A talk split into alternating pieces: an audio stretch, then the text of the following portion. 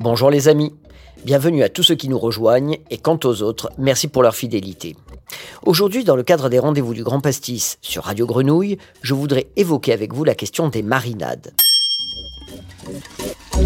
Et oui, les beaux jours arrivent et l'envie d'un barbecue se pose. Alors comme nous vivons confinés, hors de question de sortir de chez soi, mais plutôt de cuisiner sur sa terrasse ou dans son jardin si on a la chance d'en avoir un.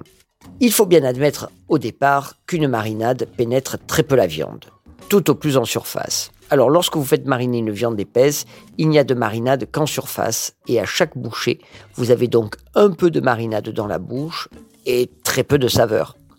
Le bon truc consiste à faire mariner des morceaux de la taille d'une bouchée. Ils seront tous entièrement recouverts de marinade et vous apporteront donc beaucoup plus de saveur.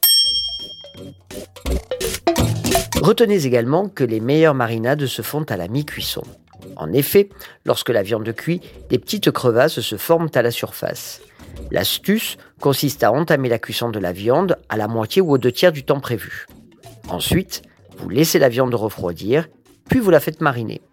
Vous finirez la cuisson ensuite, et là, les saveurs du morceau de viande seront multipliées par 100.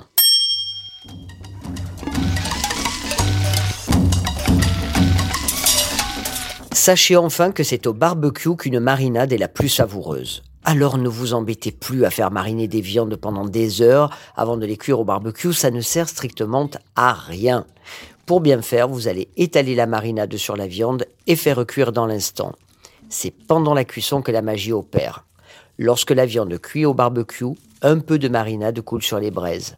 En les touchant, les gouttes s'enflamment, brûlent et font de la fumée. C'est cette fumée qui va remonter vers la viande, qui va la traverser et lui donner toutes ses saveurs. C'est pour ça que les marinades marchent si bien au barbecue.